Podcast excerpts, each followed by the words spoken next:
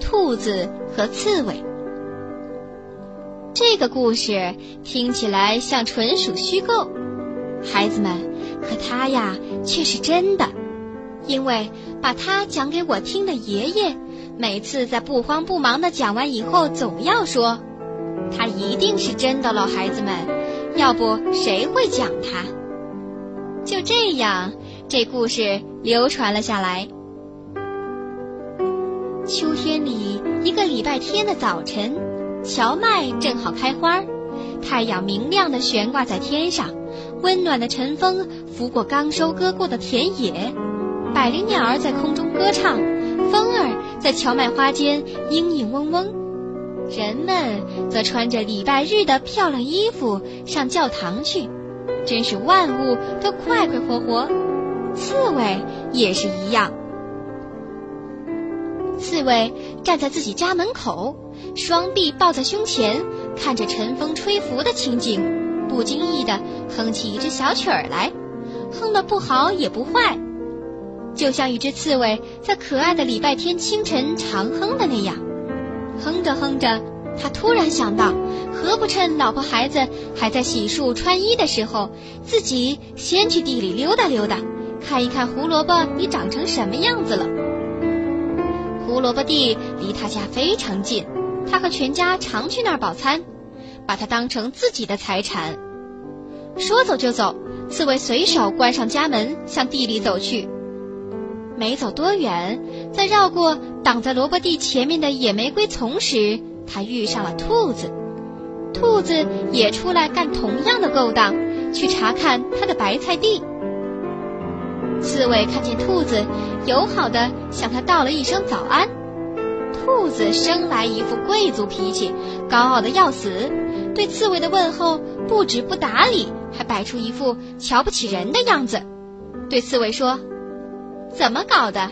一大早就来地里瞎逛？”“我散步来着。”刺猬回答。“你散步？”哈哈哈！兔子笑起来。照我想，你那腿本可以派点更好的用场喽。这样的话太伤刺猬的心。要知道，说什么他都可以忍受，就是不愿让人说他的腿一个字，因为他天生腿是歪的。怎么？刺猬说：“你难道以为你那几条腿更有能耐吗？”我是这么以为嘞。兔子回答：“那咱们试一试。”刺猬说：“我打赌，咱们要是赛跑，我一定跑赢你。”真可笑！你长着歪腿还想赛跑？兔子回答。不过我愿意奉陪，如果你兴趣真的很大的话。可赌什么呢？一块金币加一瓶烧酒。刺猬说。行啊，兔子说。击掌吧，然后马上开始。不，不用这么着急。刺猬说。我肚子还空着呢，想先回家去吃早饭。半个钟头后再回到这儿来。兔子同意了，刺猬立刻往回走。半道上，他心里嘀咕：“兔子仗着自己腿长，可我一定要跑赢它。他虽然是个贵族，却脑袋愚蠢，不输才怪呢。”回到家里，刺猬对妻子讲：“太太，快穿衣服，跟我到地里去。”有什么事儿啊？妻子问。我要和兔子赛跑，赌一块金币和一瓶酒。我要你也在场。我的上帝呀！妻子一听就冲刺猬嚷起来：“孩儿他爸，你这是疯了，还是完全失去理智？怎么的？你怎么能和兔子赛跑哟？”住嘴，婆娘！刺猬喝道：“这是我的事情，男人的事情你甭多嘴。快穿衣服，然后跟我走。”刺猬的妻子有什么办法呢？他愿也罢，不愿也罢，只好跟着去了。他们走在半路上，刺猬对妻子说：“喏，注意我给你讲的话。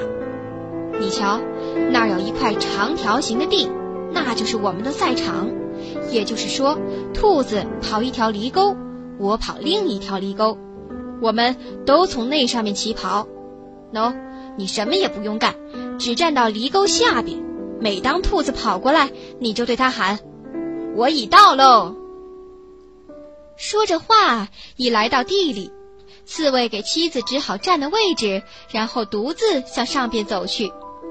他走道时，兔子早等在那儿。可以开始了吗？兔子问。当然，当然。刺猬回答。那就各就各位。说着，他们都站进自己的犁沟。兔子数道：一、二、三。三字刚出口，他以闪电般跑向地的下边一头。刺猬呢？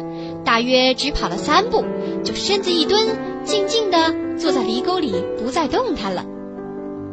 这时候，兔子全速跑到地的下边一头，刺猬太太便冲他喊：“我已到喽！”兔子一愣，心里好生奇怪，只以为冲他喊的是刺猬自己，因为谁都知道刺猬太太和她丈夫长相硬是一模一样。兔子呢，却想。这可不行呀！他叫道：“再跑一次，往回跑！”他又闪电般跑起来，差点儿没跑掉了耳朵。刺猬太太却静静地坐在老地方。兔子跑到上边一头，刺猬又冲他喊：“我已到喽！”兔子非常恼火，大叫：“再来一次，跑回去！”我才不怕呢！刺猬回答。你高兴跑多少次，我陪你多少次。这样，兔子一气儿跑了七十三趟，刺猬仍坚持着。